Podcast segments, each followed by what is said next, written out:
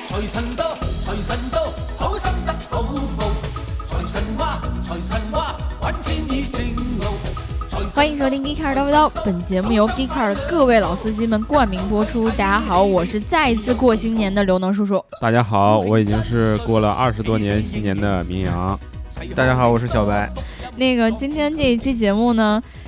我又出现了一个很奇怪的组合，嗯因为大家也都知道，那个戴儿录完了节目之后，就上一期节目之后，整个人就就瘪了。对，就就就是他从泰国回来之后就，就是吧，对对对对对，就是这件事情说明了一个什么样的问题呢？就是如果你觉得冷的话，你妈让你穿秋裤不是没有道理的。嗯，，对该穿秋裤就得穿秋裤，该穿长裤必须得穿长裤，特别是嗯在北京零下十二度的时候，如如果你还是要穿短裤的话，像大姚这样的，，对你可能接当下然来就就瘪了，对对对对对对，所以也在这儿提醒一下各位，就是因为明天就是大年三十儿了，嗯，然后呢，希望大家以一个饱满的精神状态迎接二零一七年这个鸡年啊，嗯在这里提前祝大家鸡年大吉，嗯。嗯，不说吧啊，， 对，说文鸡明不你我说吧，他文明你你我他。在聊这期节目之前呢，还是来念一下上一期节目的评论啊。嗯上一期节目我们聊的是共享单车，嗯，啊对，聊这个对共享单车的时候呢，戴尔整个人状态不是很好，但是他的思想一直不乱。对对，给大家肯定洗洗了一阵儿不小的脑，又因为开始输出长达半小时的价值观，对，因为已经群里有小伙伴儿让我转达大姚说让我谢谢他，嗯，谢谢大姚，呃，就点醒了他们，让我看清了共享单车对的丑恶的面目，以后我再也不骑共享单车了。对对对对对，然后就有小伙伴说，这个叫做宣十四的小伙伴，他说。大姚老师，王者归来，文能提笔安天下，武能下马定乾坤。嗯，这个评价是我看到最下一个高的下一个评价嗯 书记不愿意看到这样的奉承。下一个，小狼爱睡觉，他说：“农叔，一个星期没听到你的声音，全身都不对劲儿了，要多关心一下大姚同学哦。你们三巨头都要注意身体呀、大姚这声音跟我喝了一斤二锅头后第二天醒来宿醉一样，哈哈。所以今天两个评论其实都是来，其实听完这两条，我还是挺想念我过去两个粉丝的，一个是听到我的声音想要舔耳舔耳机机那的个，，另一个是非常喜欢我笑声的粉丝。嗯。 对，就是我们其实平时那个积累粉丝啊，就是都是默默的，然后这这是我为数不多的两个粉丝，对我，我也希望我为数不多的粉丝们能够嗯在评论里面用这样、这样的文笔来夸我一下。嗯，多对刘能叔叔表达一下爱意。对啊，你看这种文能提笔安天下，武能下马定乾坤。我对的天，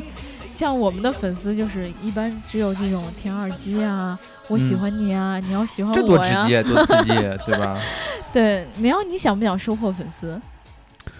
哎呀，作为一个直男，我感觉没有粉丝没有什么遗憾，真的吗？真的。我感觉你一直在摇头。你知道心理学上有一种说法是，如果你说话的时候一直在摇头，就是身体还是很诚实的。啊对，说明你否认了你刚才说的那段话。我的粉丝一般情况下呢，都是跟我默默沟通。有机会让你们看看我的粉丝，好好好好好好好好好，好我们期待这一天。其实今天我们是，呃，大年二十九，然后嗯我们仨呢其实都不在办公室里。假装大年二十九啊，对，因为对正常的人现在都已已应该已经到家了，对，对吧？呃，起码说在我发节目的这会儿，应该是算是到家了。嗯然后呢，我们先来交流一下吧，大家都是用什么交通工具回家的吧？嗯本来就嗯是从北京到汉中是有一趟直达的列车，嗯耗时大概是十八还是结果呢？二十几个小时了，我忘记了。结果这辆车停停停了，停了，对，就是就是在，它是春节那会儿，就比如说可能二十五号还是二十六号开始就有了，嗯，然后就算是呃为了缓解春运的这个压力，它又重新开了。但是呢，因为买票很不容易，大家都会想抢那趟车的票，嗯我基本上是抢不到的。嗯，对吧？然后呢，我现在就改换成了坐高铁，然后再倒大巴的形式。再坐四个小时的大巴穿越秦岭， 对哦路，上还会发生不少交通事故。呀，你不能说这个，嗯因为我最害怕的就是这个，因为对对西汉对高速本来这个路就很险，就是它嗯有很多的弯道，而且斜坡也很多，嗯，然后确实是会出现很多的顺交便来通个事漂故。移啥的， 哦，这个真的是我一直很担心的一个问题，而且可能就是春运期间，它可能为了让这个行车更安全，它的限制基本上是要求你在四个小时到四个半小时到五个小时不等的时间到、嗯到汉中。那刘能，你这一次顺利的到家，你想发表一下什么感想呢 我？你现在已经穿越了秦岭，穿越了层层障碍，最终你已经坐在家里了。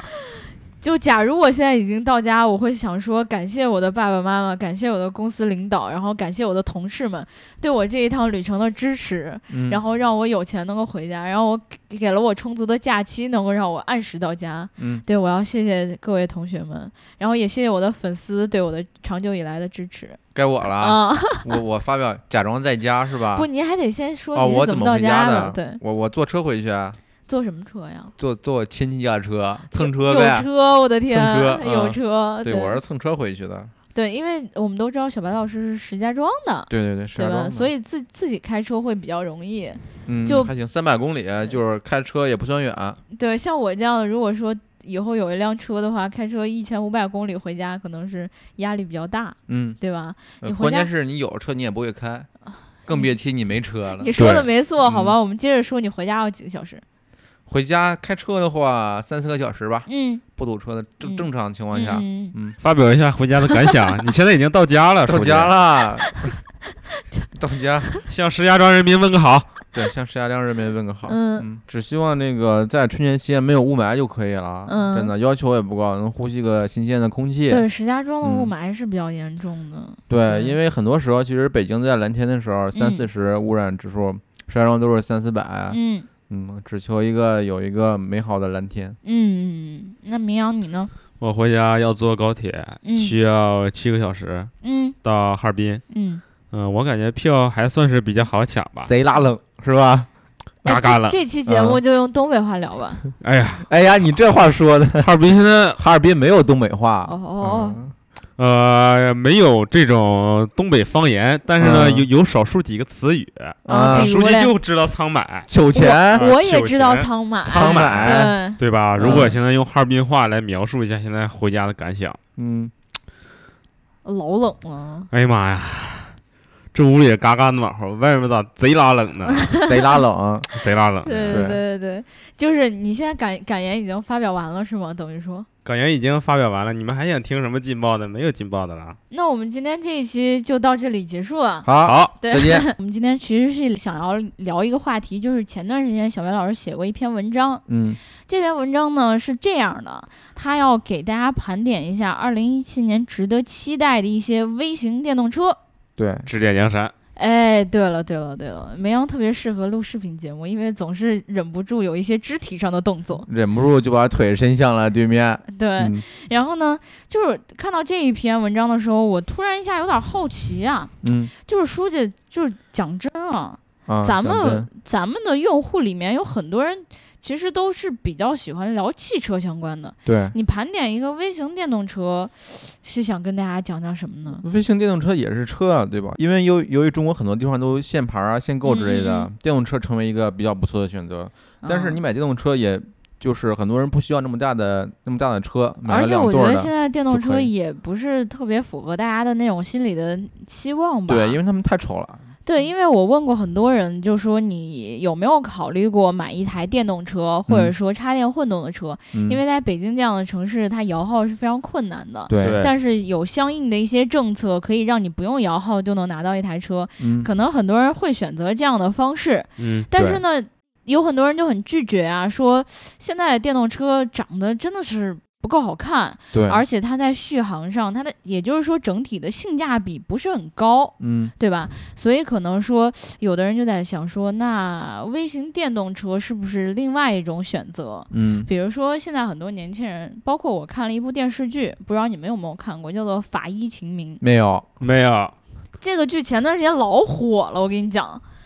没想到你被直男一下泼了两盆冷水。对，真没看过。就是这个剧是一个网剧，但是呢，它是一个小说改编的，呃，就是它的前提我就不介绍了，关键是呢，在这个剧里面就出现了一个微型电动车，什么车？就是一个女主，她开的是一个微型电动车，因为她是法医嘛，然后嗯平时可能上班什么的，解需剖要的东西，不是需要就是有一个代步工具，但是呢，可能一般的车对她来说也没有那么大需求，她就开了一个白色的微型电动车，应该是一个两座儿的。嗯，我没有去探查它是一个什么品牌的，因为我们今天在这一期节目里面不需要有任何的品牌露出。然后呢，我就在想说，那是不是现在的年轻人对于这个微型电动车的需求，好像比我们想象中要来的大一些？嗯，因为我一开始对于这一类的车，我对它有一个统一的认知，就是你们都应该算是低速的那种老年代步车。对，其实提到微型电动车，很多人直接想起来就是老年代步车，又吵，对什么对山寨、宝马，啊对对，花山寨花奥绿迪啊绿的，还对对是对特别明显，就是嗯，你能想象的所有放在车上放不到车上的颜色，都能放在一辆老年代步车上，对，对吧？而且红在的路上还随便开，对，一会儿开对机动车道，一会儿开到自行车嗯道，对对对对对，其实呢，就是在东北的时候，那时候我也能看到特别多的低速电动车。啊然后呢，因为就是在我们家的摩托车商店呢，你们家摩托车商店对其他一些竞争对手呢，啊，有伤啊，就对就把你友的嗯商啊，友友友啊商，就友把商电动车摆在你们家门口对摆了一排啊友商呢就开始各种低速电动车都开始出没了。啊。嗯然后呢，那个时候我还在犹豫，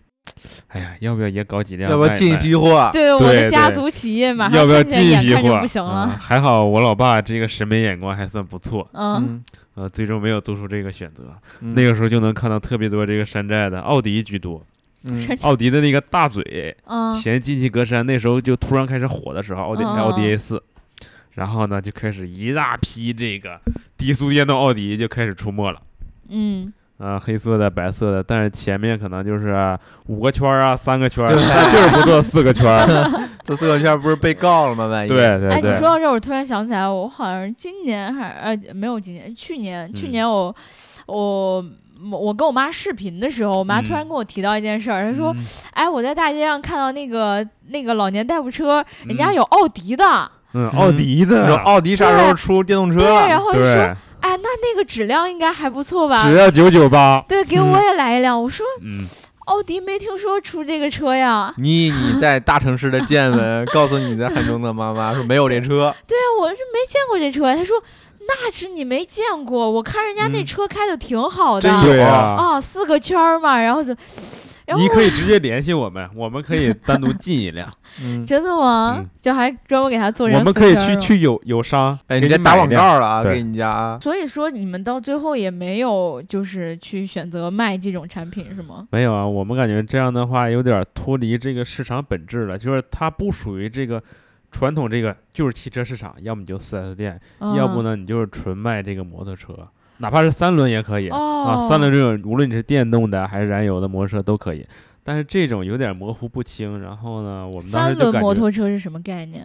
三那轮种摩胯子吗？胯子，呃是突突那种，不是跨哦，子，突突那种，哦突突那种哦哦哦哦，但是是不带顶盖那种，就哦是像你说的那种改装式的，可以是拉货的啊，拉人的。嗯嗯，对，然后呢，也有那种就是你说类似于给残疾人代步那种，就是它可以把后舱盖儿，然后呢有一个脚架，脚架一拎嗯起来、往后一放，就改装成一个座椅，两用式的。哦，对对对对对这对。种是最先进的。哎，那等于说在东北的东北，就是这种，就是像你们平时这种门店，然后嗯都开始会选择，就是以老年代步车为下一个销售的目标。按道理，我记忆里面就是说，就是老年代步车这种车，它的就是电池，还有包括它续航这些，如果在极寒的条件下，它应该表现很差呀。呃，极寒的，就是条件下呢，就像你说这种电池啊，还是这个续航啊，嗯，其实完全已经就是不在乎这些条件了，因为在极寒条件下，你 任何你任何的所作所为都是完全没有意义的，根本就不出门儿，哦对，根本就不出门 儿，所以是啊哦，所以说其实你们如果说真的喜欢开这种车的话，一般也是在条温温暖的条件下才对会对开。 对，温暖的嗯天气下，而且就是这种车的生存空间嗯跟这个当地政府的这个力度是有嗯很大关系。就是交警啊，他会定时定清期理吗？对他们上级就是他们上面嗯会有这个政策变化嗯就是 KPI 的，对对对，K 有 KPI 有绩效的，嗯， 什么时候每你年需要查你多少抓车的的多，对，什么时候抓的少，就年跟前要多抓几辆吧。到年底了，哎，对不起了，我们就要收割，你就要遭殃了，给你直接拽进车上就拖走。嗯哦，原来是这样，所以我我我我一直觉得说，就是在山东那边，嗯还，有可能河北，哎哎，然后河北怎么了啊？然后然后然后包括浙江那边，好像嗯说就是它的这个低速电动车，就是这种老年代步车，好像发展的还蛮好的。因为其实，在那山东还有河北有一些相关的产业，所以嗯这也比较普及。然后当地的法规的话，可能也没有那么严格。就比较宽松，不会像他们那样就是经常去收割你们。对对，你要是在长安街上开个老年代步车，这又有问题了，对不？对，所以说就是山东和河北这个产业也发达，卖的这些车都是从山东和河北上的。对，嗯我就看到当时我们写的很多文章，就包括我们自己也有亲自去这几个地方，然后去看了一下这些产业，然后当时就好像觉得说，哎，真的在这种地方，好像老年代步车就是特别的兴旺，就对，各种厂家，然后生产各种各样五花八门的老年代步山东车。突突，对对对，但是好像老年代步车一直就是没有一个国家的行业的嗯一个规范对，去、目前来看，它还是游走在法律边缘的一个一个产品。等于说它就是所谓的那种灰色地带，对对吧？就像我们以前聊过一期节目，好像就说，呃，这种电动车、电动的两轮车，好像一直在大家的心目中，就是界限很很不清晰，因为你不能清楚的知道它到底算不算是这种非机动车，因为嗯我们知道非机动车它对速度有一个限制，但其实我们也知道，大街上一般开的这种电动车，好像速度都已早已超过了它对的，限国制。标嗯是要求二十公里，时速二十公里以下。，对对对，就像我们知道，就是呃，刚才说的这种老年代步车是一类，对吧？嗯然后，但是现在因为突突然出现了这种所谓的低速电动车，然后又出现了一种，就小白老师在文章里面写嗯过的微型电动车，对，嗯所以大家应该现在对这几种概念应该是属于模糊的一种状容态。易混淆。甚至嗯对于我来说，我可能都不太清楚他们到底谁是谁，嗯，所以我在这儿先问一下你们俩，嗯，你们是如何定义老年代步车、低速电动车还有微型电动车的？呃，我觉得啊，在我心中其实只有两种车，一嗯种是由车企推出的，就正儿八经的电动车，虽然它长得比较小，比较微型，嗯嗯嗯，就是比方说，呃，芝麻一三零嗯啊，嗯嗯，虽然它对配置也很垃圾，但 是它是起我们码在这能儿不够说配置能够上牌儿的、嗯合法合规的这这种车。嗯另一种就是又在法律边缘的，嗯虽然也是由呃工厂生产的，但是它嗯不能上牌儿的这种车。就比如说你的偶像，嗯，理对想吧啊，？对他们好像现在就是要做那个车和家，对，就车家的第一个产品就是 SEV 嘛，嗯它是一个智能，号称是智能小电动，对，它它的一座位是前面一个座位，后面一个座位，哦，两个人这么着坐着，它的大小跟 Smart 也差不多。对，但是我觉得照你这种说法来看，我觉得它好像并不算是车企推出的正规军对，吧？它其实算一个新造车企业嘛，其实嗯它也是在跟政策做一个对赌，就是它当我推出这辆车的时候，可能政策也已策就经下来了，哦、我车是有有是有这个合法的手续的，嗯嗯可以正正式上路的。嗯。那明阳，你觉得这几种应该怎么区分？你刚才提到这三种，就是微型电动车、低速电动车，还有这个老年代步车，哎，吧？就是其实我的想法跟书记呢，呃，我认为还有很大的这个相同点的，嗯，就是说我对于这三者的这个区分度呢，我认为就是没有太大的意义，我还是就根据政策作为导向，因为就是国家也是也是有这个目录的，对吧？嗯，就国家规定你属于哪一类，你就是属于哪一类，但是说说实在的，我聊这期节目之前，我去查了一下，啊嗯，就是其实现在可能就包括国家在内也很难界定这三类车，对，就因为它没有一个就是呃真正的一个法规出台，然后告诉嗯你说。嗯。呃，什么样的车能够算什么？所以我就很好奇，那这个老年代步车它到底是什么呢？我觉得老年代步车哦就是我们经常见到的一些、呃老人代步的，然嗯后也没牌儿的嗯，这种车，它应该是从那个你知道电动轮椅吗？嗯，就是可能大家知道的最多的、看的最多的就是霍金开的、那个。霍金那台对，嗯， 对，就是那种电动轮椅，可能真的是为行动不便的人所设立的，所以老年代步车应该是呃从这个电动两轮椅发展起来，能够让这种行动不便的人能够最起码的保证安全，也不能在大街上就撒一下开过你好对几好几、嗯好几百米那么远，对，所以这个才应该是对于老年代步车的一个真正的理解。但是呢，我们现在看到很多的中年人，嗯，包括我父母，嗯，对于这种街上的这种车，他们都称为老年代步车。对，对，其实按道理讲，就很多这种代步工具，我看到他们的时速应该都超过。四十公里了吧？然后你看他们在街上就开的，就是像我们最开始讲的那种，在大马路上乱窜，对，然后接了自己的孙子之后，就横穿马路之后还开的特别就快，飙命啊了，对对对对嗯对，刚才说到老年代步车，它其实就是对于工信部的那个规定来讲，它应该算什么？有一个名称叫做场地车，嗯，它不是任何一种交通工具，它应该是一种，应该说是什么呢？应适该用于场地内的汽车。呃，也连汽车也不、嗯都不算，就是它是没有路权的，它嗯只不过是就是人代步的一种工具，然后嗯不能够上路。高尔夫球场，哎，对对啊对对对对，就是高尔夫球场或者我们看到机场的一机场些对里面对小车，而且你看到我们就是现在看到很多低速电动车，嗯，嗯，它的结构其实你会觉得说有一点点懵逼。你要是真的算一辆车的话，为什么你的车门是那样的？对，对吧？很多甚至没有车门儿，嗯，就包括那个我们看到的 Twizy 啊，雷诺出雷的诺那的台小车，对吧？其实雷诺那台车吧，它其实不太适合中国国情的，它嗯那个开起来还漏风，就是整个驾驶舱不是密闭的，对对它车对，门只是有关上去之后好像没有呃没有窗户，它有一点点那个沙滩车那种感觉。对哎，对对对，所以如果大家以后真的呃，比如说你要买这种老年代步车，真的是家里需要老年代步车，你应该看什么？就是一个是看它的速度，嗯，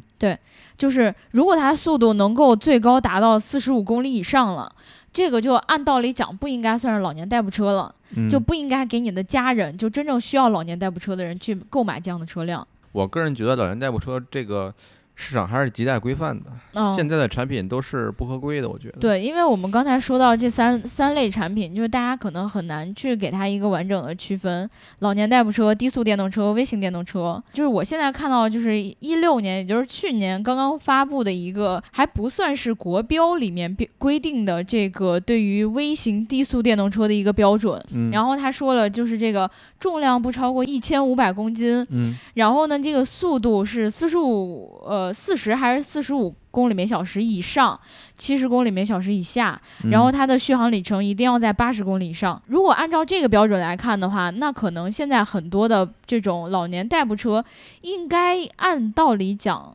不太能够算是微型低速电动车一类。我问过一些专业的人士，他们讲说，呃，只有工信部出了这个叫什么新能源这个汽车的目录，嗯对吧？目录，然后它只有在这个名单上，它生产出来的车才能够叫新能源车，或者叫对新能源呃微型电动嗯车，嗯对，对吧？然后其实我们看到很多，包括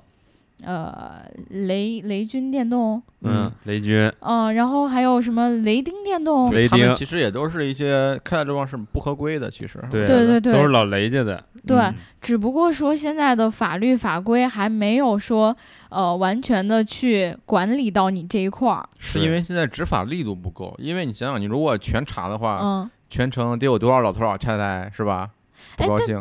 但讲道理，我觉得老头老太太如果出门真的需要这种代步车的话，是应该有一种合理的交通工具使给他们使用的呀。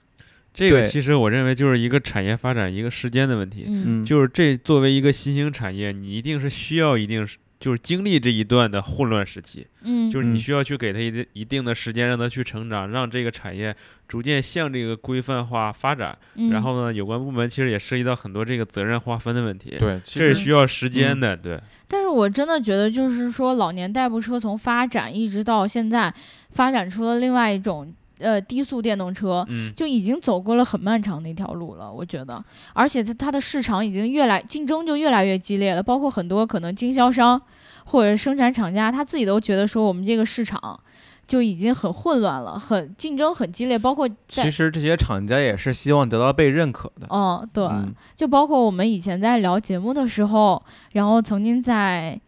一百零九和一百一十期的时候聊到了一个车叫做 Pikman，嗯，嗯，对吧？可能很多人在听过我们节目的时候，都对于超哥这辆车，呃，表达出了内心的喜欢，因为它这个车售价是两万多，两两万三千八，对。对，然后呢，它感觉开起来也很方便，然后没有那么多杂七杂八的手续，可能很多人就觉得很喜欢。但是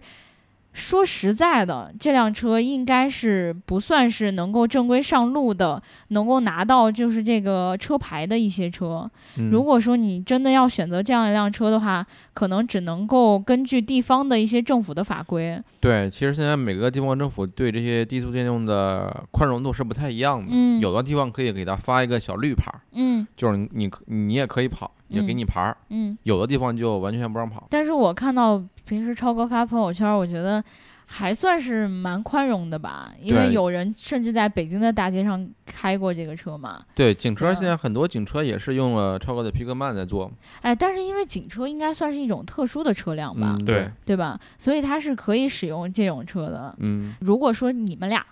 嗯，你们俩在北京，嗯，你们俩会买这样的微型电动车吗？我感觉会买了，就是因为停车特别方便。还有一个很重要因素也是书记说这个牌照问题，嗯，嗯嗯，因为你如果没有牌照的话，确实你需要去面对很多很多的麻烦。嗯嗯，刚才说的这个停车问题，我我认为嗯实在就是，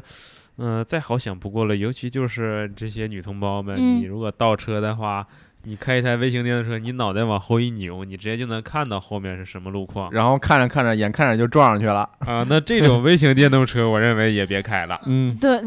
就这种这种小车，对于很多人驾驶来说是很方便的。对我觉对得对，很方便。嗯我觉得我不会买，为什么呢？因为我这。我觉得它的续航里程还是一个很大的担忧。你像我这种，肯定有了车就希望开出去，每周末开出去草原天路走一走啊之类的。草原天路，我的对天！对对对对，像这种小车满足不了我的需求，我宁愿还是，呃，我买辆外地牌儿的，我高峰期不开，周末嗯开开，平时挤地铁，我也哎，会你买不它，是你不知道最近就是北京好像又又要出一个政策，嗯，说是那个呃一个月这个你这个外地车只能开几天来着？对嗯对嗯，即它好便像你有金晶证，传你言也对能啊开几对天，对啊对啊，所以如果以后这个政策限制的更严格的话，基本上你买外地牌照在北京开车就很那难我了们没有办法， 我们只没有好办法，只好拿着皮包抵工资了。对我当时看到超哥那辆车，我其实特别想买。嗯因为就觉得说驾驶起来很方便，而且，而且现在我觉得这种低速电动有一个最大的问题是什么？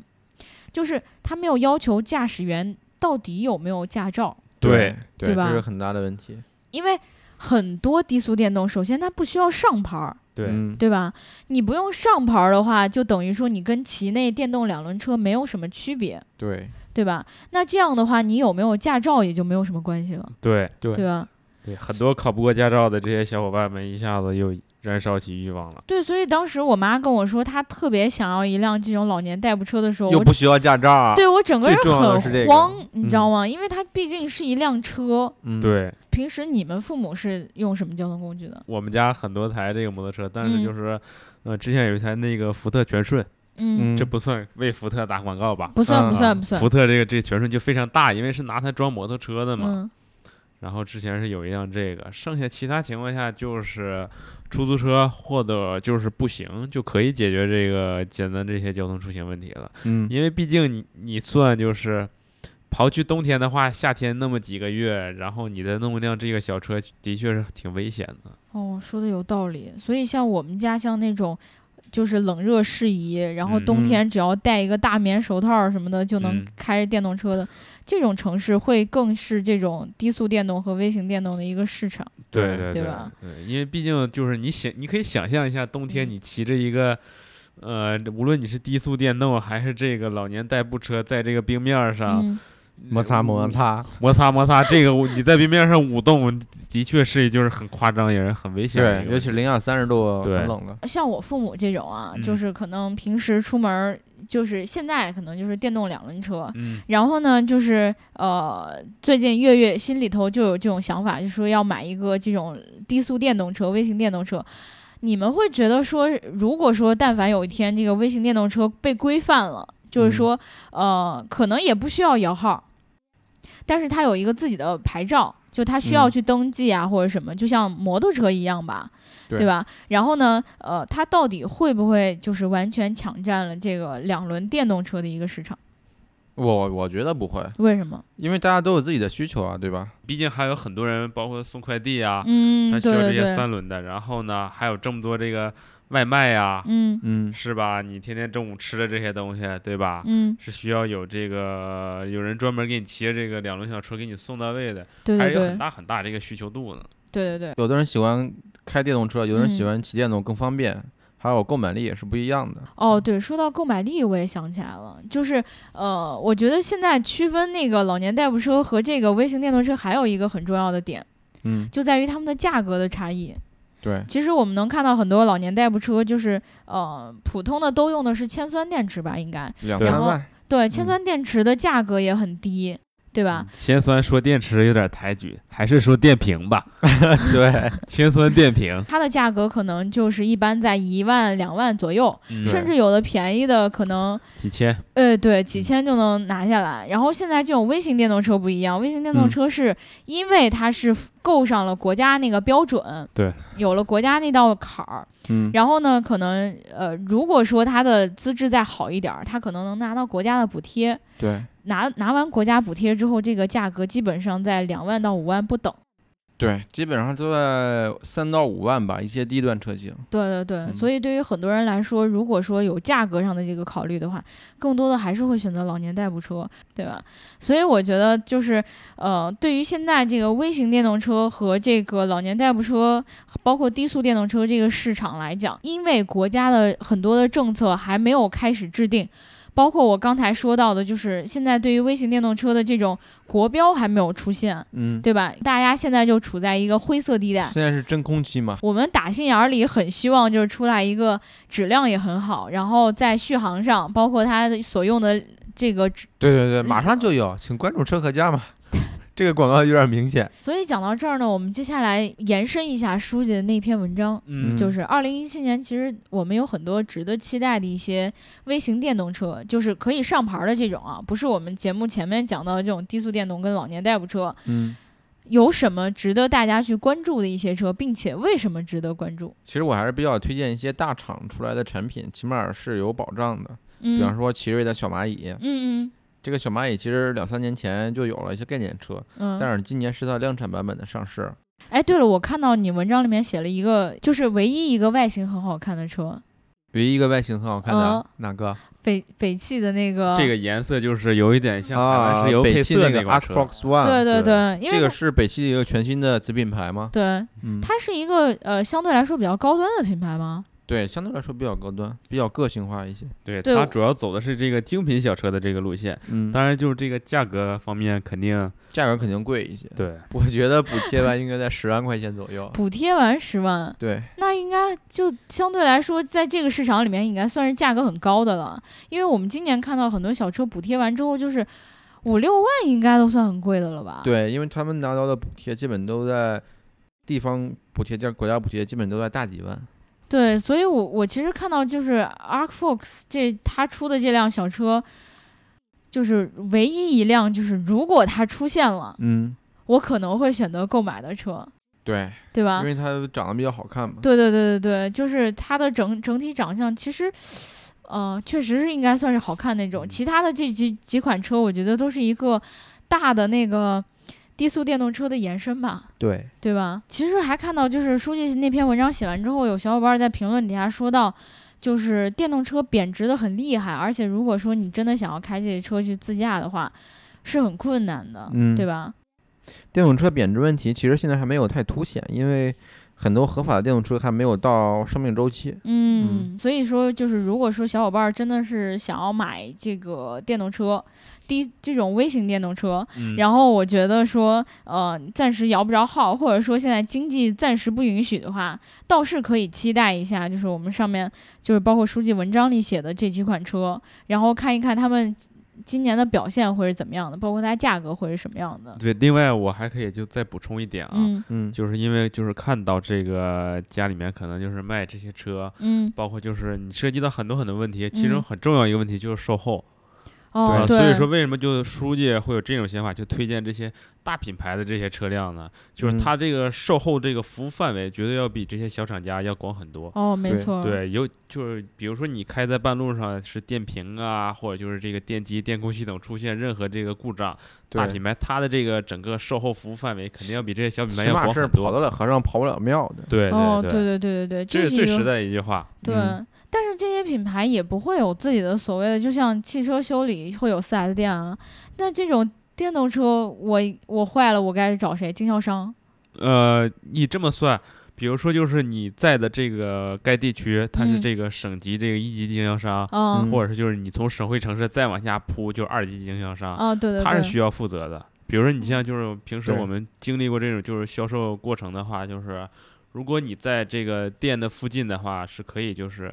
呃，派一个人过去给你修，哦对但如对果对你对距嗯离较远的话，只能你自己来上门。然后呢，比如说就是三店是给你保一年，嗯，嗯，然后其他是保三个月这种。嗯，对这个售后政策，其实也是就售后政策制定方面也是一个很大的问题。所以说，就是这片市场还是很就是有很大程度是未待耕耘的，是需要一定时间让它慢慢成长的。对对对，其实我我听你这么说，我就会突然一下想到，就是其实微型电动车其很适合就是很多人设想的未来的这种生活，未来的出行生活里面，大家就是习惯了，比如说分时租赁这样的。嗯，呃用车的一些方式。然后呢，我们就可以看到很多的分时租赁，它使用的车，包括现在的一些车。用的很多都是 smart 这样的小车，对吧？包括呃嗯，有小车就是就是那些可能电动就北汽啦，啊，对对对对对对啊，对，所以说在未来就是可能它呃做得更好的时候，它也会很适合就是分时租赁这一块儿。对，小型电动车的分时租赁肯定是一个方向，嗯，包对括对理想的车友家现在也在做这方面的事儿。哦哦，是这样、哦，泄露了什么机密？嗯，对，那我们今天其实呃，关于这个微型电动车、低速电动车的内容就跟大家聊到这儿了，好，对吧？嗯？然后这个环节呢，当然就是我们接下来的新春祝福了。新春祝福，对，从绵阳先开始吧。嗯，二零一六年还是这个猴年，无论是你是按农历的说法，嗯还是按这个国外的这个说法都无所谓了。啊，新的一年大家辛苦了谢谢谢谢谢谢谢谢绵阳。啊、谢谢我啊。然后啊呢，，你说完之后我都想哭。呃，新的一年大家辛苦了，而且就是说，还要为大家献上祝福。二零嗯一七年、事业顺利，嗯学业高升。嗯，嗯好像说反了，大家就凑合着听吧。反正你们就能想象出来，我现在是多么虔诚。啊嗯在每说一句话，牙都是很疼的情况下，我还要哎，为对大对对家对对献上祝对对，福。就是就是感觉从从某一个地方回来之后，大家都蔫儿了。对，你嗯们为对什么对都病了呢？我没病啊，我我也是，嗯，我好着呢。绵阳，你是怎么回事儿？呃，我啊，我可能上岸上岸上久了，然后有点干。对对咬钩咬多了对，这，对对个对，咬快钩把咬的把多，嘴这咬坏了，我天！这个嘴可能有点有一点疼啊。啊，那个放钩的这位同学，你也该休息休息了。清流。嗯，对对对对对。然后书记，你有什么新年祝福？我的新年祝就是希望这个环境变得越来越好，大家都能呼吸上新鲜的空气。你看书记的这个嗯愿望明显跟明阳的不一样。对对对，书记这个愿望，我认为就是一下能把这个价值观就拉高度拔高对对了对，，拔到拔太高高了，对对对，直高接高对于这的个。国际形势以及国内外形势全都总进行了一个总结。嗯哼，对对对，其实这个是一个很简单，但是又很又很难实现的一个愿望。对，嗯所以毕你竟还是一个体谅民生的一个行为。所所以你们这么说，我都接下来不知道往下说什么了。对，嗯其实我感觉刘能就在这个环节犯的最大的一个错误，就是先让我们两位男士把这个祝福先说了没你词儿了，啊，这是考验你发挥这个程度的时候了。啊，考希望在新的一年里面，各位小伙伴儿在听到我们节目之后呢，都能够记得点点赞、赞打评赏论，和打赏， 是点赞、打赏和评论。我刚才说反了，我最近脑袋不是很好使，对，嗯，饭吃多了就脑袋不好使。点赞、打赏和评论，点赞、打赏和评论，点赞、打赏和评论。然后呢，不管怎么样，不管你喜欢哪一期节目呢，你都要记得动一动你的小手，然后把它转发出去，让嗯更多的人听到我们的节目，然后也同时呢。呃，勉励我们做得更好，对吧？而且对我们可能新年会有相应的视频节目出现，对，对吧？然后呢，也希望到时候呢，有更多的小伙伴能够献计献策，然后让我们的节目做得越来越好，对吧？好，噼里啪啦放鞭炮包饺子喽！啪啪啪啪啪啪啪啪。啊那我们今天这一期呢就聊到这儿了，然后希望大家能够和家人在一起，然后过一个欢乐的春节。春节快乐！对，然后别如老果想着抢什么福了，对不能回家的小伙伴呢，希望你能够找到自己可爱的小伙伴一起吃上一顿儿呃团，也不能叫团圆饭。还不错的饭吧，然后呢，能够快快乐乐的过一个春节，然后呃，认认真真的完成自己的学业，然后在国外呢，如果想家的话，记得要听我们的节目，嗯，然后呢，也记得要给家人打电话，然后要视频，然后要跟他们一起，然后多联络联络感情。嗯，嗯，最重要的呢，还是大家一定要注意安全，然后注意自己的身体健康。好了，就不多说了，我们赶紧回家吧，拜拜。拜拜拜拜。